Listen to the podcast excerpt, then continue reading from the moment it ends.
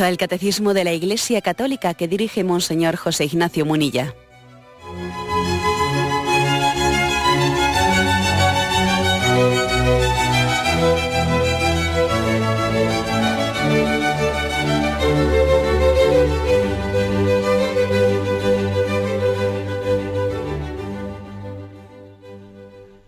Un cordial saludo a todos los oyentes de Radio María.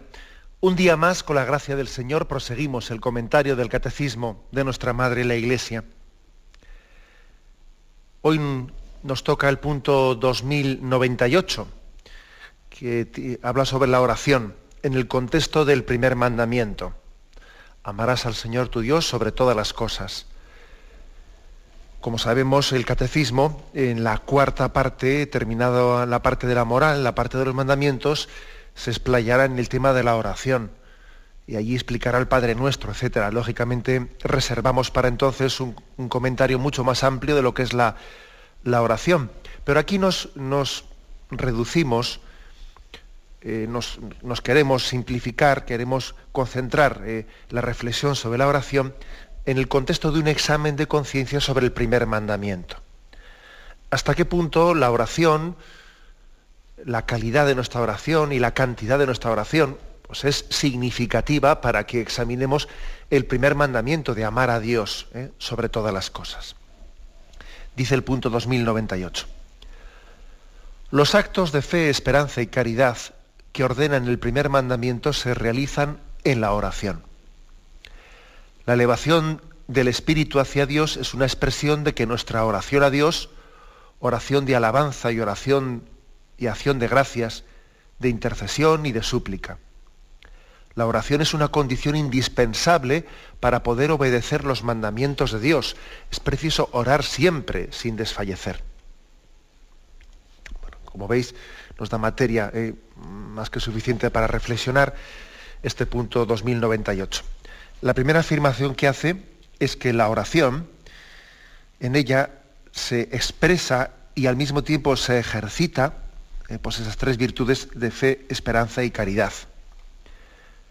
Se expresa, es decir, es una consecuencia y se ejercita, eh, también es una causa de ello, las dos cosas, ¿no? La oración es causa de, o sea, la oración nos ayuda a alimentar la fe, la esperanza y la caridad, pero al mismo tiempo es expresión de que esa fe, esa esperanza y esa caridad existen. Gracias a la oración aumentamos la fe y la esperanza y la caridad. Y gracias a la fe, a la esperanza y la caridad, oramos. Si no tuviésemos fe, esperanza y caridad, no rezaríamos. Y al mismo tiempo, para poder tener fe, esperanza y caridad, hay que rezar. Las dos cosas, pues, ¿no? Es, es causa y es consecuencia. Bueno, vamos a intentar desgranar un poco esto. La relación que hay entre fe y, oración. Entre fe y oración, pues la, relación es, bastante evidente. ¿eh? Es bastante evidente. La fe, la fe es eh, esa conciencia viva de la presencia de Dios en nuestra vida, de la presencia de Dios. La fe es una conciencia viva de que no estoy yo solo, ¿eh? no soy yo el único protagonista de mi vida. Fe es la conciencia de que yo, mi existencia, mi existencia ha sido querida por Dios. No estoy aquí por casualidad, estoy porque Dios lo ha querido, me ha querido, me ha creado por amor y me ha dado una vocación, una vocación que yo voy descubriendo, una vocación al amor y que voy realizando en esta vida. Por lo tanto, tener fe es tanto como decir, yo no tengo un plan, yo no formo parte de un plan inventado por mí, sino que, sino que yo tengo que descubrir esa vocación que Dios, ¿no? En la que Dios me ha creado. No estoy yo solo. Dios está junto a mí, o yo estoy junto a Dios, mejor dicho. ¿eh? Yo estoy junto a Dios. Bueno, lógicamente, el que tiene fe y tiene esa conciencia de que no estoy yo solo, de esa fe tiene que brotar la oración. Si no estoy yo solo, yo no puedo hacer un planteamiento de vida egocéntrico. egocéntrico en el que el, egoísta es aquel que plantea las cosas como si solamente existiese su yo. Pero es que el que tiene fe sabe que hay un tú, y además no un tú cualquiera, o sea, un tú, pues vamos, absoluto, ¿no? Que es el de Dios. Y entonces, lógicamente, plantea, es necesario tener comunicación con Dios. El que no hace oración, en el fondo tiene un planteamiento de vida egocéntrico, en el que él piensa que mm, la vida comienza en él y termina en él. Poniendo algunos, algunos ejemplos comparativos, ¿no? pues sería eh, eh, aquel cristiano que no hiciese oración, o que sí, que en teoría, ¿no? Él dice, él dice que tiene fe, pero que no hace oración, pues bueno, pues sería algo parecido al de ese esposo, ese marido o esa esposa, bueno, que plantea su matrimonio como si únicamente existiese él y no habla, no tiene diálogo con su marido o con su esposa, no tiene diálogo, sino que él va adelante con sus cosas y ya se enterará mi mujer de lo que, vamos, se va procediendo por la ley de hechos consumados, no hay diálogo, no hay comunicación, cada uno vive en su mundo aislado. Sí, sé que tengo una mujer ahí, ¿no? Sé que tengo un marido, pero vamos, cada uno hacemos nuestra vida aparte y cada uno tenemos nuestro mundo incomunicado, ¿no? Pues lógicamente ese planteamiento todos somos conscientes de que eso es la, ruina del matrimonio, es la tumba de una familia, ¿no? Eso es condenar a la familia a la infelicidad, porque ¿qué, proyecto de matrimonio es ese que no existe comunicación, ¿no? Es un planteamiento egocéntrico, ¿no? Es olvidar que en el matrimonio hay un, hay, un tú, y, en ese tú, y desde esa relación con el tú, al final hablamos de un nosotros. Bueno, pues, ¿qué no decir de nuestra relación con Dios? Qué absurdo, ¿no? Si esto cabe decir del esposo y la esposa, ¿qué no cabe decir de nuestra relación con Dios? Cuando alguien plantea la vida como si estuviese él solo, como si la vida se la hubiese autoinventado él, como si no tuviese que estar hablando y dialogando y, abriendo su corazón ante el que es autor de su vida, redentor de sus pecados, aquel que, que, tiene para mí ese plan de amor que yo tengo que ir descubriendo, si uno plantea su vida como si estuviese él solo, es que la, eh, cosa está equivocada de raíz, vamos, ¿eh? de raíz. Por lo tanto, la fe está unida a la oración, pues por esta convicción, si la fe es verdadera, no es meramente teórica una fe meramente teórica es una fe que está, que, es, que está muerta, ¿no? Decía el Padre Pío, eh, San Pío de Pietralcina, decía él, en los libros eh, se busca a Dios, en la oración se le encuentra. ¿Mm? En la oración se le encuentra. Aquí lo principal no es hablar mucho de Dios, sino hablar con Él y poner en su presencia y y preguntarle y pedirle y suplicarle y darle gracias, ¿no? En los libros se busca a Dios, en la oración se le encuentra. Recuerdo que hubo un oyente que hizo una, una llamada pues hace algún tiempo que vamos a mí me llamó la atención ¿eh?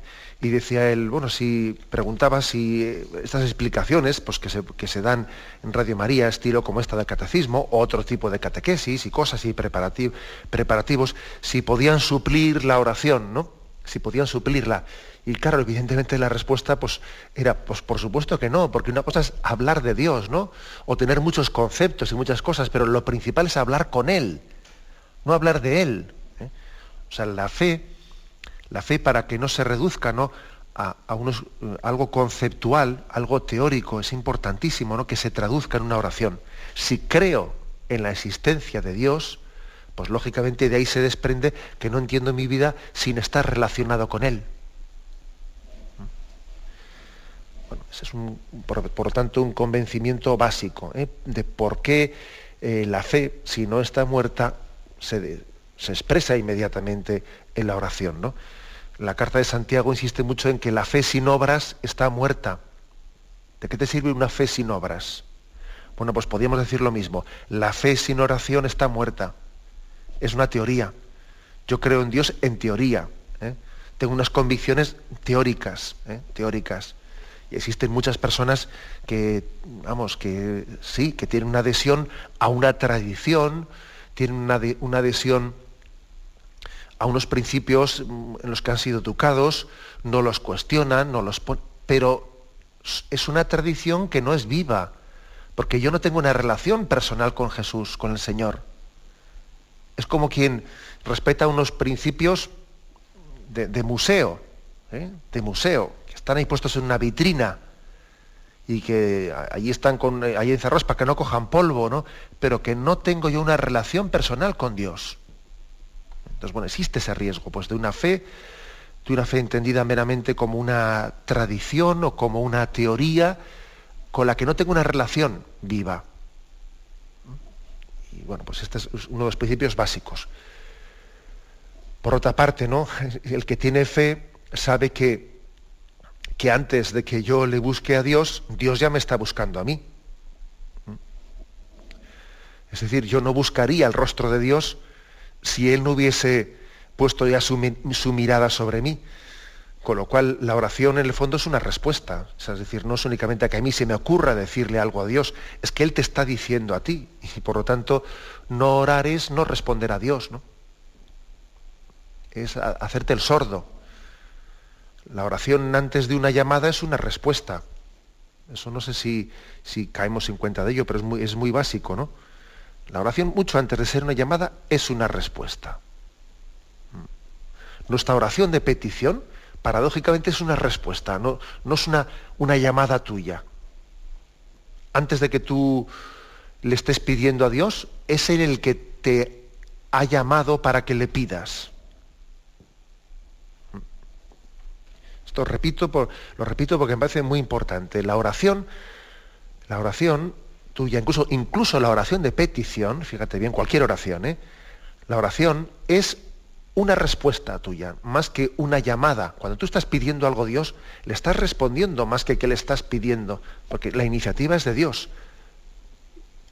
Y lógicamente el que tiene fe sabe que la iniciativa es de Dios y que Dios ha, ha salido en búsqueda del hombre y que antes de que tú le buscases, Él ya te había encontrado. ¿no? Luego la oración, pues hombre, la oración es la respuesta lógica a esa búsqueda de Dios apasionada, ¿eh? tras de cada uno de nosotros. Luego la fe, para que sea viva, para que no esté muerta, tiene que tener una conciencia muy viva de que, de que yo estoy en presencia de Dios, de que no estoy solo. ¿no?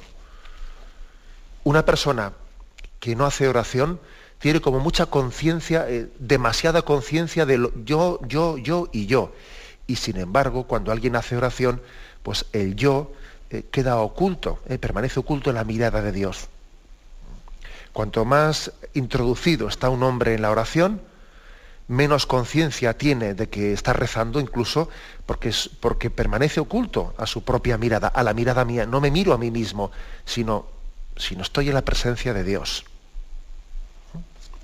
Bueno, este es, digamos, el, el primer factor, ¿no? la relación tan estrecha que existe entre fe y, oración. Tenemos un momento de reflexión y continuamos enseguida.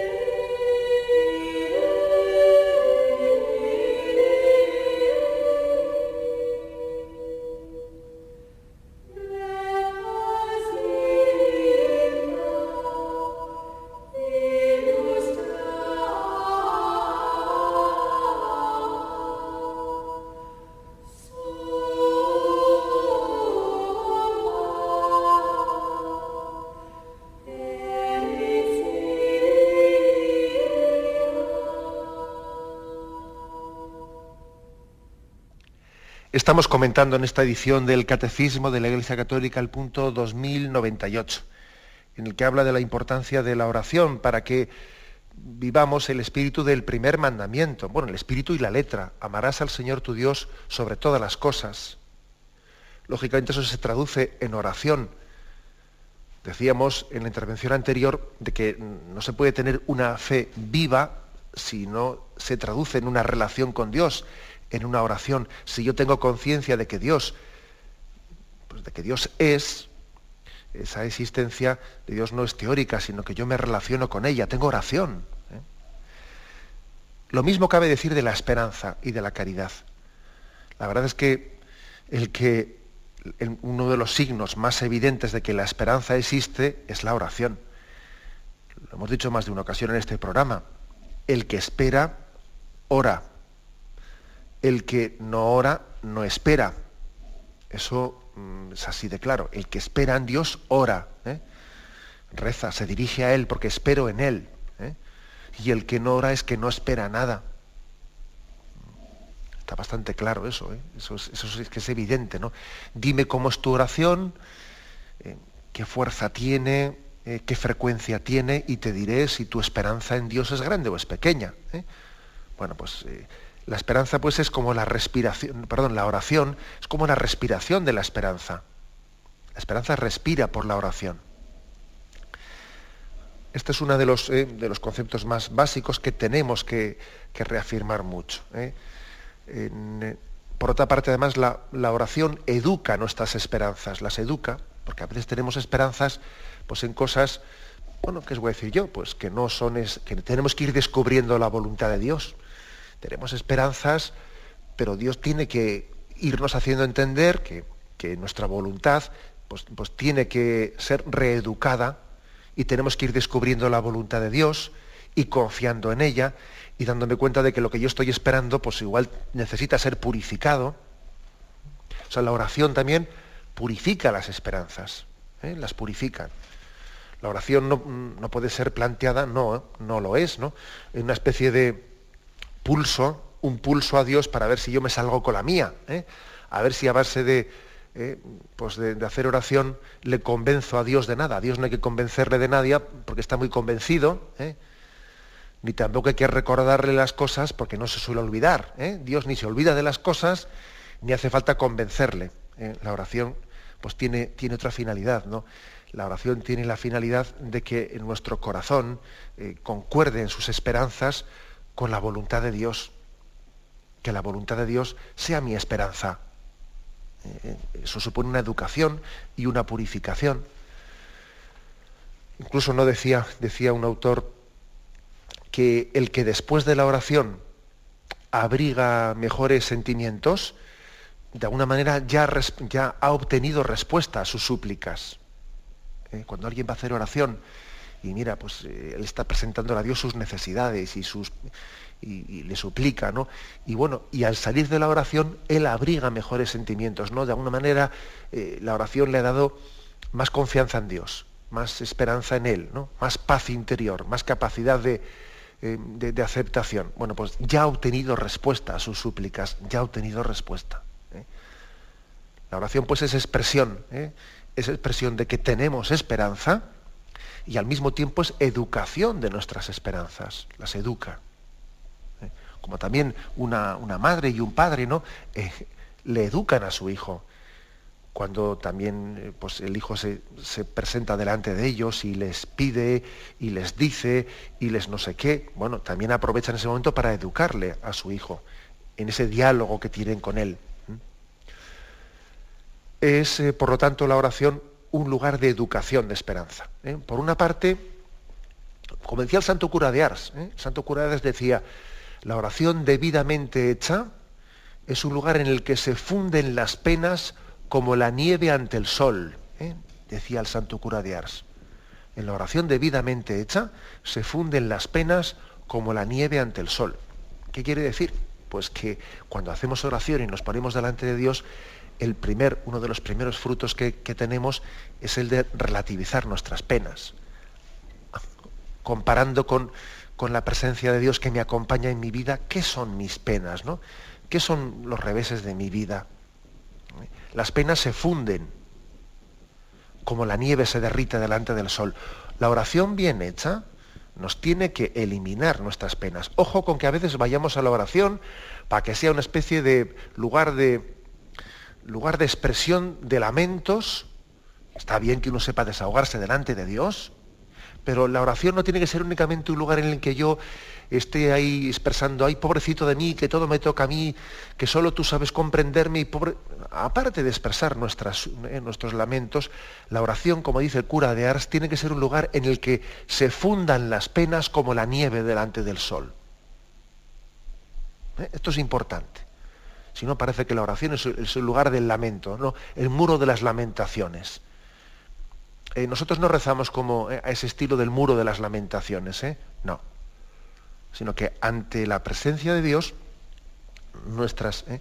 pues nuestras tristezas se, derriten, ¿eh? se derriten como la nieve delante del sol y educamos nuestras esperanzas y aprendemos a esperar en Dios. Pues un aspecto muy básico este, ¿no? Y en tercer lugar, decíamos pues cómo existe una estrecha relación entre fe y oración, entre esperanza y oración, dime eh, cuánto rezas y te diré cuánto esperas, estábamos diciendo, y también entre caridad y oración, es evidente, ¿no? Este último punto yo creo que es el más evidente de, los tres, entre fe, esperanza y caridad. Si yo tengo amor, hombre, si tengo amor, qué cosa tan evidente que tengo que tener una relación viva con la persona amada.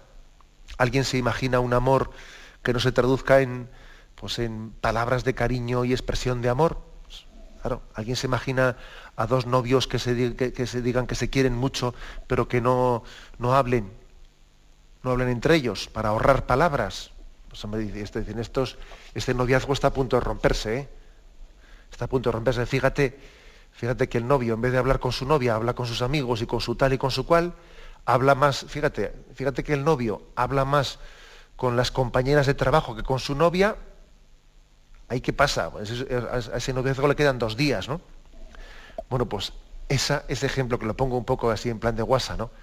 ¿Qué pasaría de un marido que hablase más eh, pues con sus amigas o con sus compañeras de trabajo o con sus o con su familia, ¿no? Con sus hermanas, que con su esposa. Dice uno, pues hombre, ese matrimonio, pues es que, bueno, algo así nos pasa en nuestra relación con Dios, ¿no? Si, para mí no, si yo no tengo esa necesidad viva de, de relación, de relación con el Señor, pues, pues es que vamos a ser claros, o sea, hay, hay un problema de fondo, un problema de fondo. No tengo un amor vivo al Señor. Por eso, por eso, eh, cuando estamos examinando el primer mandamiento, amarás al Señor sobre todas las cosas, aquí hablamos de la oración.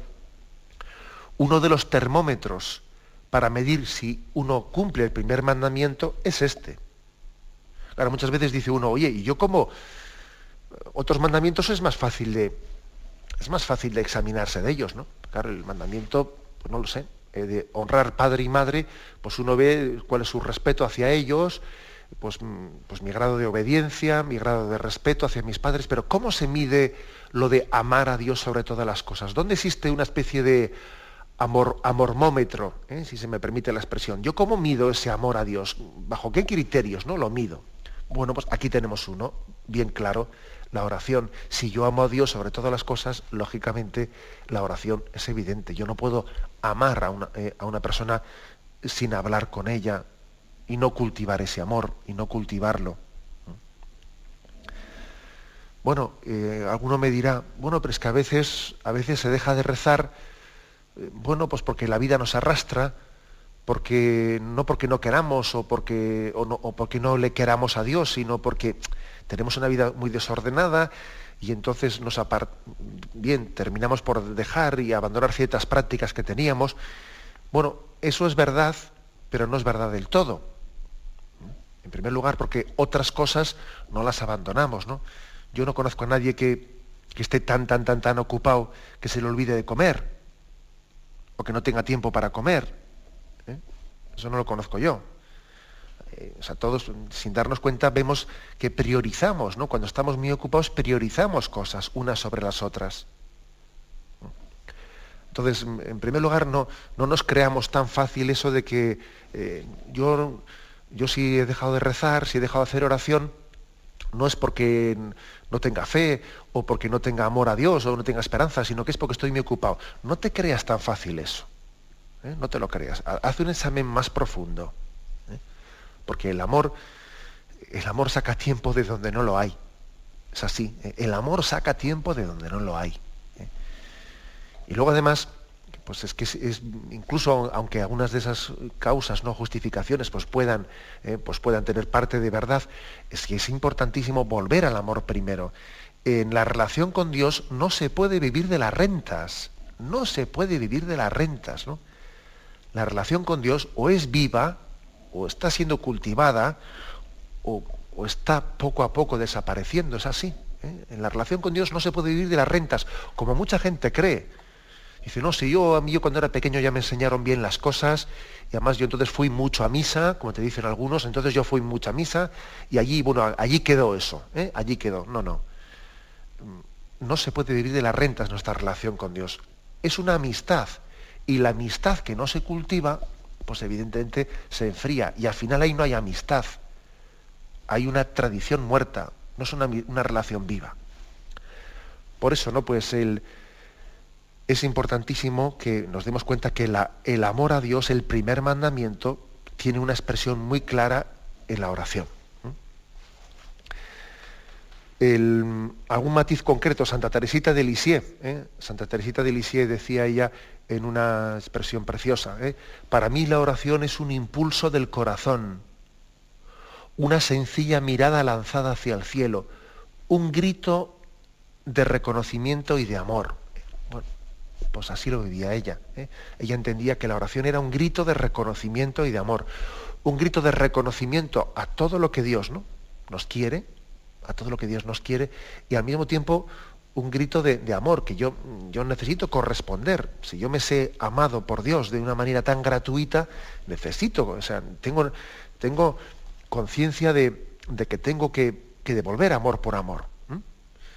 Eh, esto creo que es básico, ¿eh? es básico y, posiblemente la falta de perseverancia en la oración, la falta de perseverancia en la oración es uno de los motivos pues, más determinantes de que nuestra vida no sea lo que Dios quiere que sea. ¿eh? O sea, de que, toquemos techo en nuestra vida cristiana y vayamos retrocediendo. Sin la fidelidad a la oración, pues la vida cristiana muy, muy pronto toca techo y ya empieza la cuesta abajo. Esto suele ser así. ¿eh? Si no hay fidelidad a la vida de oración, enseguida se toca techo. Y a partir de ahí uno no se queda quieto, no, sino que ya va cuesta abajo. ¿Eh? aquí pues no la importancia del el examen sobre la oración. Tenemos un momento de reflexión y continuamos enseguida.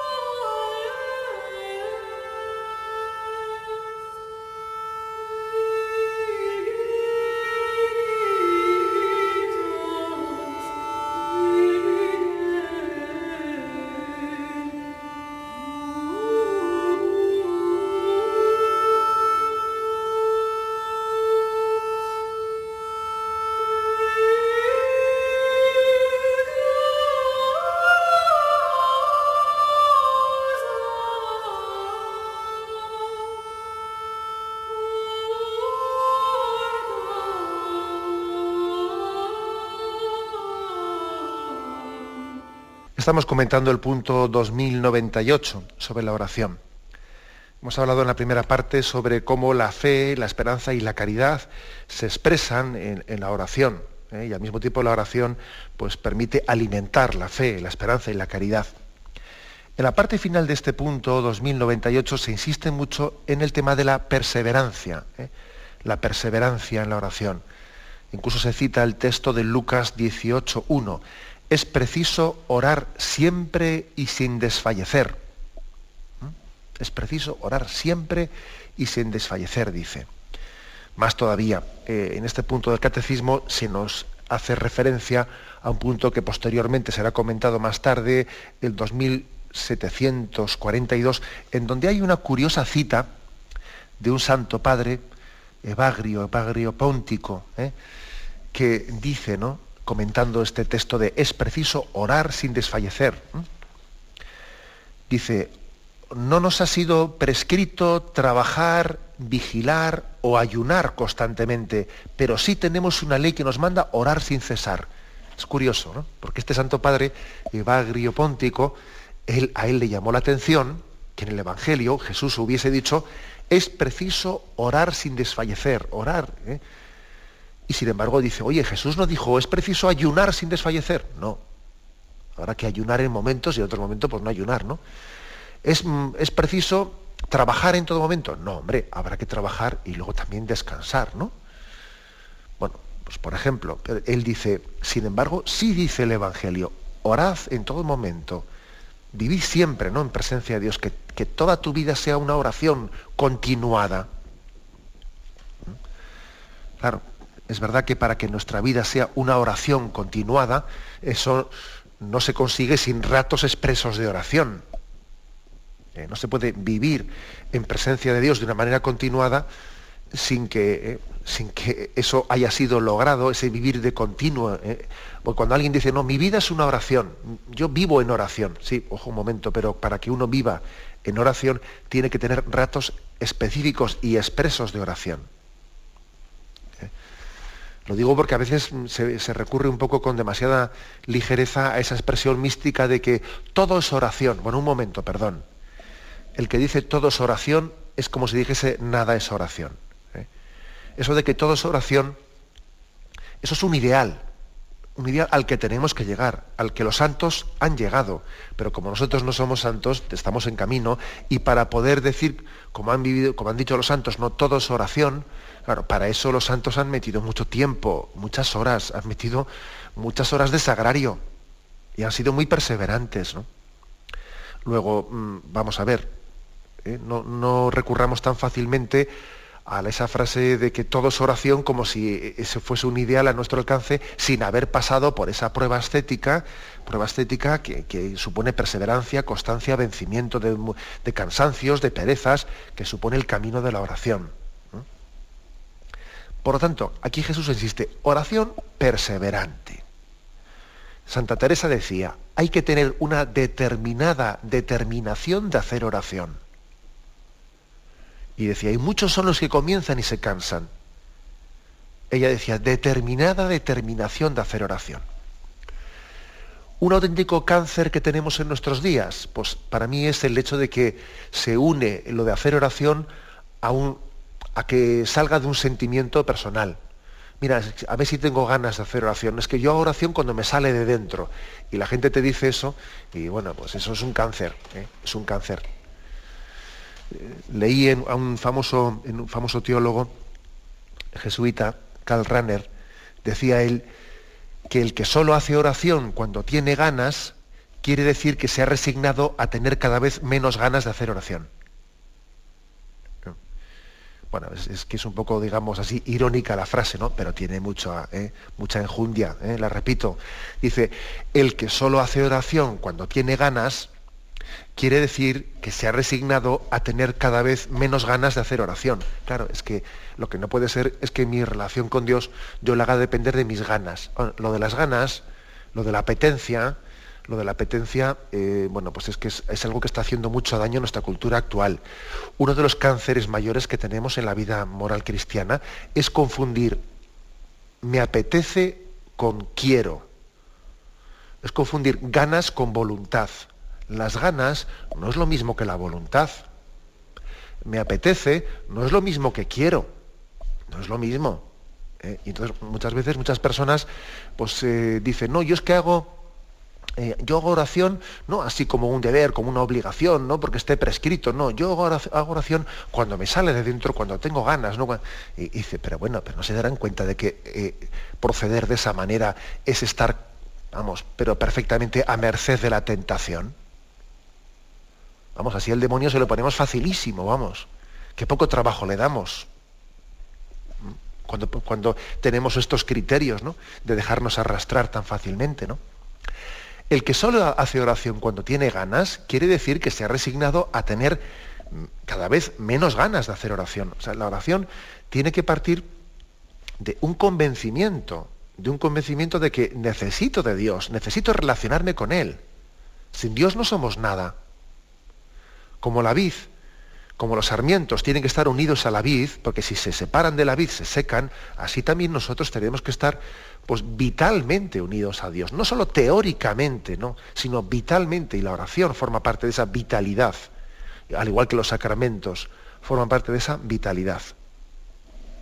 ¿Eh? Es, por lo tanto eh, importante ¿no? este, este concepto, este aspecto. Lo que decía Santa Teresa, maestra de oración, es del todo ¿eh? necesario que en la vida cristiana exista una determinada determinación de hacer oración.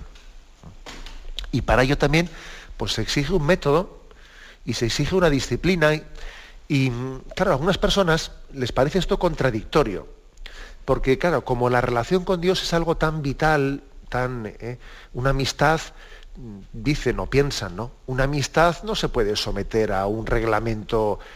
No, hombre, la amistad tiene que ser espontánea. Yo, con mi amigo, con un amigo mío, no tengo un reglamento en el que diga, a ver, voy a, nos vamos a llamar de tal a tal hora, nos vamos a ver, sino que surge espontáneamente, ¿no? No, se puede someter a reglas o a métodos una amistad y, la oración es una amistad. Luego yo no puedo pretender que la amistad, que la oración tenga, pues eso, una exigencia de tanto tiempo ni de bueno, esa, esa forma de razonar es muy ingenua, es muy ingenua. Porque claro, nuestra relación con Dios, como partimos de nuestra condición carnal, que nos cuesta, ¿eh? nos cuesta relacionarnos con Dios, a quien, a quien no somos capaces de percibir desde nuestros sentidos, ¿eh? y tenemos, por tanto, la oración supone ¿no? una, una, superación, bueno, supone también una educación, ¿no? y eso supone una, eh, pues un método, supone también un educar a nuestra voluntad para, hacer, realizar un ejercicio de relación con Dios que a veces la, tiene que sobreponerse a la apetencia ¿eh? y, sobreponerse también a lo que sensiblemente podemos percibir. ¿no? Entonces, no es contradictorio el que la relación con Dios sea una relación de amistad, y al mismo tiempo sea una relación que yo me la autodisciplino, es decir, me la exijo, me pongo un tiempo mínimo eh, y, a, mí mismo me digo, oye, que voy a autoexigirme el hacer este rato de oración, porque sé que si no me lo autoexijo, voy a menos y voy a menos. ¿eh? O sea, no es contradictorio el afirmar que la oración es un tú a tú de amistad y al mismo tiempo que nos lo exijamos. No es contradictorio, porque tenemos una condición carnal que, que, lógicamente hay que educarla y hay que atarla corto, como se dice, hay que atarnos corto para, para que la carne se someta al espíritu. De lo contrario ya sabemos lo que va a pasar. ¿eh? Necesitamos atarnos corto. Bueno, pues por lo tanto aquí el, este punto 2098 insiste en que es preciso orar siempre sin, sin desfallecer. ¿eh? Eh, Padre Pío, ya veis que yo soy muy, vamos, soy muy amante de él y le cito muchas veces, el Padre Pío decía que la oración debe ser insistente, ya que la insistencia pone de manifiesto la fe. Claro. De hecho, aquel pasaje del Evangelio en el que habla de, aquel hombre que, tocaba y llamaba a, la hora inoportuna, a una hora inoportuna, ¿no? Y tocaba la, puerta diciendo el otro decía, mira, aunque sea pues para que me deje dormir tranquilo, voy, me levanto y le doy lo que me pide. es decir, la insistencia pone de manifiesto la fe. ¿Eh? Pone de manifiesto la fe. Alguno comentando este pasaje del Evangelio, ¿no? Del vecino que, que ahora sin tempestivas tocaba la puerta porque diciendo, oye, que tenía una visita y, necesito que, que, me des esto, lo otro, tal. Decía, por una parte, supone que tenía mucha confianza, porque si no, a ver quién, si no tiene confianza, mucha confianza con una persona, le toca la, la puerta a la una de la mañana para decirle, oye, que es que he recibido una visita, écheme una mano. Para poder ser así de insistente, para poder dar tanto la lata, hay que tener confianza, si no es imposible, ¿no? Segundo, convicción de que esa persona me puede ayudar. Y por eso le toca la puerta, ¿no? A esas horas, ¿no? Y esperanza de que lo va a hacer. O sea, que es que el fondo hace falta las tres cosas, ¿no? Esa parábola, eh, esa parábola en la que de aquel bueno, de aquel vecino inoportuno ¿eh? inoportuno, lógicamente Jesús la utiliza no para decirnos que seamos inoportunos, sino para subrayar, ¿eh? para subrayar que, que, la inoportunidad de aquel hombre que era capaz de tocar la puerta a esas horas de la madrugada suponía que, primero, que tenía fe firme en, su vecino, que tenía esperanza en que, en que le iba a ayudar, ¿eh? y, que, y que tenía una gran confianza con él. ¿Eh? tenía una gran confianza, tenía un gran amor, de lo contrario no se hubiese atrevido a tal cosa, ¿no? O sea que la oración, como decía el Padre Pío, debe ser insistente, porque si no es insistente es que falta fe. No me atrevo mucho yo, ¿no? Ah, con Dios, no, me falta confianza con Él. La insistencia en la oración es signo de que me fío más de Dios que de mí mismo. Que de mí mismo. Por otra parte, aquí dice, ¿no? Mm, la oración es una condición indispensable para poder obedecer los mandamientos de Dios. Por eso es necesario em, orar sin desfallecer. Porque sin la, sin la, ayuda de Dios, sin la fuerza de Dios, no voy a ser capaz de, de cumplir los diez mandamientos. Los diez mandamientos son posibles cuando los vivimos unidos a Dios unidos a Dios, yo creo que incluso no únicamente son posibles, sino que uno gozosamente pues, vive los mandamientos. Sin embargo, como te separes de Él, como no tengas una oración estrecha con Él, se te hacen insufribles, se te hacen incumplibles. Dice uno, pero yo cómo puedo, si es que, claro, si uno está lleno de Dios, los mandamientos son, son gozosos. Sin Dios los mandamientos son cuesta arriba, son cuesta arriba, ¿no? El estar unido a Dios no es que cambie los mandamientos, pero parece que en vez de cuesta arriba son cuesta abajo. Es que es muy distinto, porque no, es lo mismo que yo mm, afronte unos preceptos yo solo, yo solo, ¿no? Que parece que son una especie de restricciones de mi libertad, ¿no? O que yo afronte los mandamientos pues, como una expresión de, de seguimiento a ese Jesucristo de quien estoy enamorado, ¿no? Cumplir los mandamientos es seguir a Jesucristo de quien estoy enamorado. Es que claro, cambia la cosa totalmente. Por eso es básico, dice aquí, que la oración es la condición indispensable para poder cumplirlo y vivir los mandamientos. Hay que orar. ¿eh? Y dice Jesús, no, orad, y, y, les pidió a sus apóstoles, ¿no? A los que estaban con él en Gesemaní, sed perseverantes, ¿no? Orad porque el espíritu es fuerte, pero la carne es débil. La carne es débil. Y entonces, como la carne es débil, necesitamos hacer oración para que la tentación no nos encuentre eh, firmemente unidos a Cristo, a la roca, y, en él, y en Él lo podamos todo. ¿eh?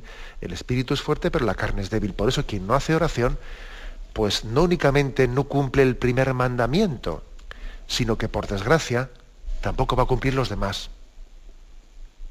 ¿Eh? Así es fuerte lo que estoy diciendo, pero es que la cosa es así. Quien no cumple, quien no reza, el problema no es únicamente que no va a cumplir el primer mandamiento de amar a Dios sobre todas las cosas. Es que el problema es que tampoco va a cumplir los demás. Poco a poco irá metiendo la pata en los demás. Porque sin Dios no somos nada. Sin estar firmemente unidos a Él, vamos mal. Bueno, dicho de otra forma, que la oración no consiste únicamente en que sintamos la presencia de Dios, ¿eh? sino que muchas veces la oración consiste en que podamos soportar también momentos de prueba para no entregarnos a unos sucedáneos que son falsos dioses o falsos ídolos. En ocasiones la oración no consiste tanto en que sintamos la presencia de Dios, sino en que sepamos también soportar su ausencia sin buscar sucedáneos en falsos ídolos. ¿Eh? Porque es verdad que también a veces la oración, bueno, pues así como hay momentos de, una, de, un gozo muy grande por la presencia de Dios, también hay momentos de prueba y de oscuridad, ¿no? Pero que estando unidos a Dios, mira, por lo menos no nos entregamos a los falsos dioses. Y no idolatrizamos, ¿no?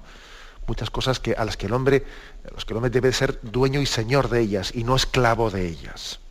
Eh, por eso insisto, eh, que la oración es necesaria no solo para cumplir el primer mandamiento, sino también para poder cumplir el resto de los mandamientos. Eh. Porque, como decía el Señor en el Evangelio de San Juan, sin mí no podéis hacer nada. Y una de las consecuencias prácticas de esa expresión del Señor de que nada sin la gracia de Dios, pues es la oración, evidentemente. Bien, lo dejamos aquí. ¿eh? Hemos querido comentar el punto 2098 ¿eh? sobre la oración. Y ahora damos paso a la intervención de los oyentes. ¿eh? Podéis llamar al teléfono 917 107 700. 917 107 700. Sí, buenos días, ¿con quién hablamos? Hola, buenos días, padre. Buenos días, adelante. Eh, mire, padre, es que mi pregunta es la siguiente. Cuando uno está muy ocupado, muy ocupado y tiene muchísimo trabajo, a veces le aconsejan, por ejemplo, le cuento mi caso, pues tienes mucho trabajo, tienes muchos hijos, pues tu oraciones, mientras estás haciendo las cosas, vas diciendo jaculatorias. Fíjese, padre, yo pienso que es un error porque Mm, yo creo que sin la oración no, no se puede vivir y, a mí me está afectando, creo que, me está haciendo daño eso de no sentarme un rato a hacer oración. No sé si me he entendido la pregunta, padre. Sí, sí, le he entendido, sí. Gracias. Pues, pues, vamos a ver, yo creo que el oyente tiene razón. Y claro, y también eh, me parece que es una tentación para los directores espirituales o para los confesores, cuando ven una persona que con toda la buena voluntad pues les dice, no, es que tengo pues eso, ¿no? Todos estos niños y, y, claro, pues todos sabemos lo que es una casa y una casa, pues la verdad es que mover a los niños es que es heroico. ¿eh? Los que hemos ido en una casa y ve allí que en, una familia con una familia numerosa, o, o incluso aunque no sea numerosa, ¿no? porque mover a todos los niños y ponerlos en marcha, etcétera, pues es heroico. Es heroico. Bueno, entonces pues puede existir la tentación de decir, bueno, mira, aunque no puedas hacer oración, pues si puedes por lo menos hacer las cosas en presencia de Dios, si dices alguna ejaculatoria, bueno, yo creo que es una tentación ¿eh? decir eso, porque me parece que al final eh, tenemos que alimentar, ¿eh? tenemos que alimentar ese, ese momento con ratos explícitos de estar con el Señor. Yo cuento una anécdota que a mí me dejó pues, pues vamos, impresionado. Siendo yo seminarista, la Madre Teresa de Calcuta hizo una visita a España y entonces estuvo también en el seminario de Toledo, donde yo era seminarista, y nos dio un retiro. ¿eh? Nos dio un retiro allí a los seminaristas, ella hablaba en inglés y había un traductor que le traducía al castellano. ¿no? teníamos el Santísimo expuesto y allí nos dio ya el retiro. Y me acuerdo que ella decía que en los primeros momentos de, su, de la vida en Calcuta, que ellas tenían una hora de oración al principio, una hora diaria de oración, y que se veían impotentes pues, para llegar a todo el trabajo que tenían que hacer en la calle. ¿no? Veían que no, que no eran capaces de atender a todos los moribundos de Calcuta, que se quedaban cortas, que no les daba la jornada, ¿no? que no les daba la vida. Y entonces en, la primera reunión, el primer capítulo general que tuvo la orden, pues plantearon ese asunto de qué hacían ante, ante esa casi imposibilidad, de cómo ordenar su tiempo, ¿no? Vista la imposibilidad ¿no? de poder llegar a todo. Que cada una de ellas pidió luz al Señor, hicieron oración y que luego cuando se pusieron, en, eh, compartieron ¿no? en conjunto lo que cada una había visto en la oración, todas concluyeron al unísono que el Señor les pedía no hacer una oración al día, sino dos horas al día. ¿Eh?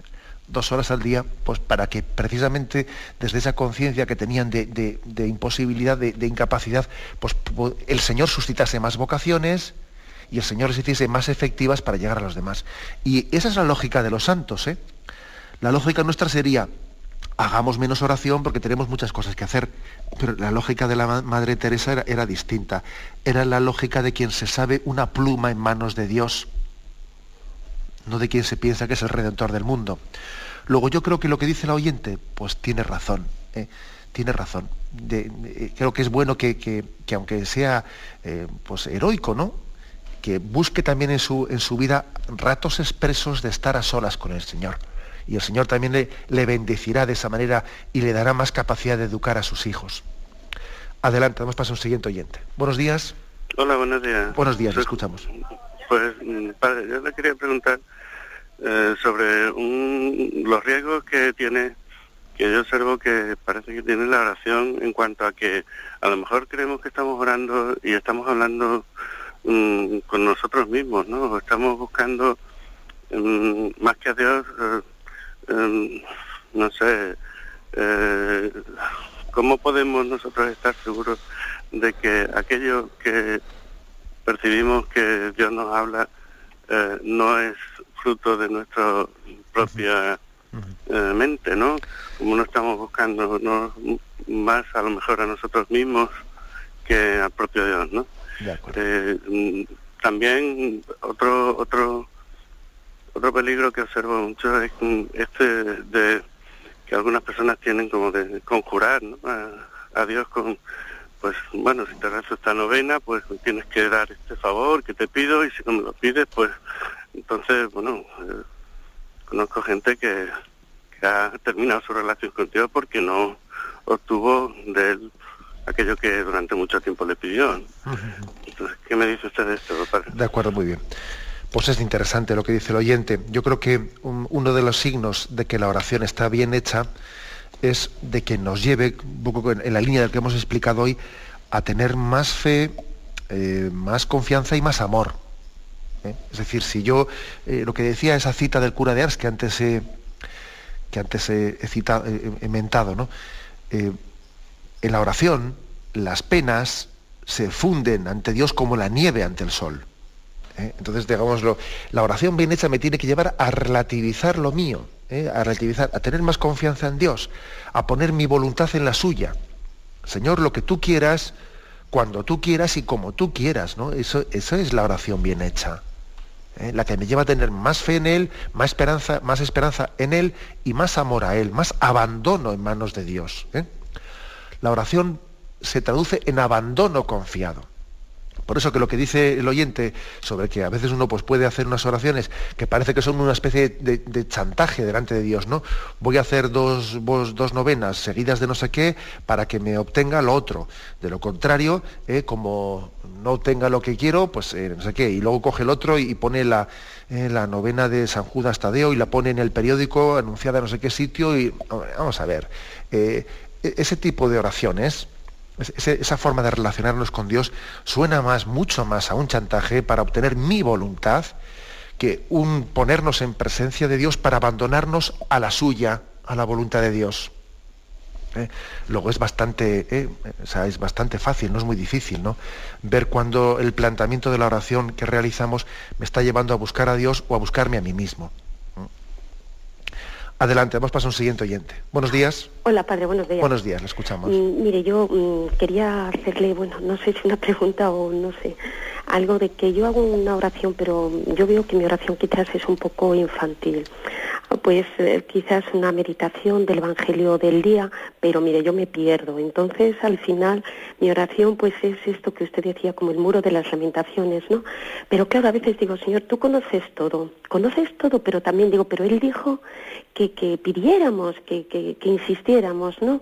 Y que todo lo que pidiéramos al Padre a través de Él, bueno, pues Él que nos, nos lo concedería. Y además pues él dice y llamad y se os abrirá y buscad y encontraréis entonces mm, pues no lo sé yo la verdad es que creo que, que al final no sé hacer oración. O sea no no sé creía que en esta charla ha sido muy interesante no lo que usted todo lo que nos ha dicho pero mm, yo digo, bueno, no sé, a lo mejor hay alguna pauta. Por eso le digo que quizás es algo tan, tan inmaduro, ¿no? Que no sé, que, yo me pierdo en la oración, que, quiero hacer oración pero me pierdo, no sé. Al final no sé si lo que es esto es eh, estoy ante el muro de las lamentaciones o que tengo que meditar el Evangelio del día o que me cojo el Nuevo Testamento porque la Biblia, ahí sí que me pierdo ya del todo. Y entonces, pues no lo sé, no lo sé. A mí me gustaría que, me orientara un poco. De acuerdo. La verdad es que yo creo que ese método, el método de que en la oración cojamos el Evangelio del día, yo pienso que es bueno. ¿eh? Yo le aconsejo que se agarre a ese método.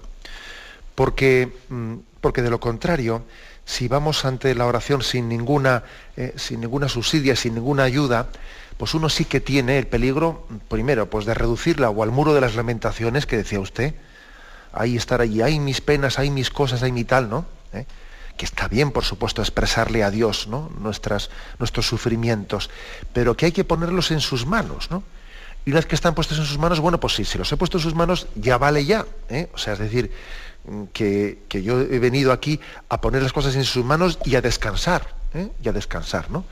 O sea, para no reducir la oración al muro de las lamentaciones, ¿eh? de estarme yo ahí dando, pues un poco autocompasión, o sea, no hay que darse autocompasión en la oración, en una, especie de falso victimismo, sino aprender a poner las cosas en manos de Dios y, bueno, y a confiar, ¿no? Eso, eso en primer lugar, ¿no? Y por eso creo que es bueno, para no caer en ello, también tener, sí, uno habla de sus cosas, le presenta sus cosas, Señor, te presento esto, te presento lo otro, etcétera. Y luego también a recibir su palabra a través del Evangelio del día porque para que la oración no sea un monólogo, sino sea un diálogo, cuando uno lee el Evangelio del día, está también escuchando la palabra de que Dios le dirige y me dirige. ¿eh? Y en ese Evangelio Dios también me ilumina y me habla y me, y me sugiere cosas. ¿eh? Yo creo que hay que complementar ese, esa expresión de nuestras preocupaciones delante de Dios con esa lectura del Evangelio del Evangelio del día o como con otro método también, ¿no? En la que también permitimos que Dios nos hable, nos ilumine, nos inspire. Yo creo que es un buen método. Y aunque usted tenga conciencia, le parece que está un poco perdida, yo creo que ese método es bueno. No tenga usted, no tenga usted eh, esa sensación de que no hace nada. Me despido con la bendición de Dios Todopoderoso, Padre, Hijo y Espíritu Santo. Alabado sea Jesucristo.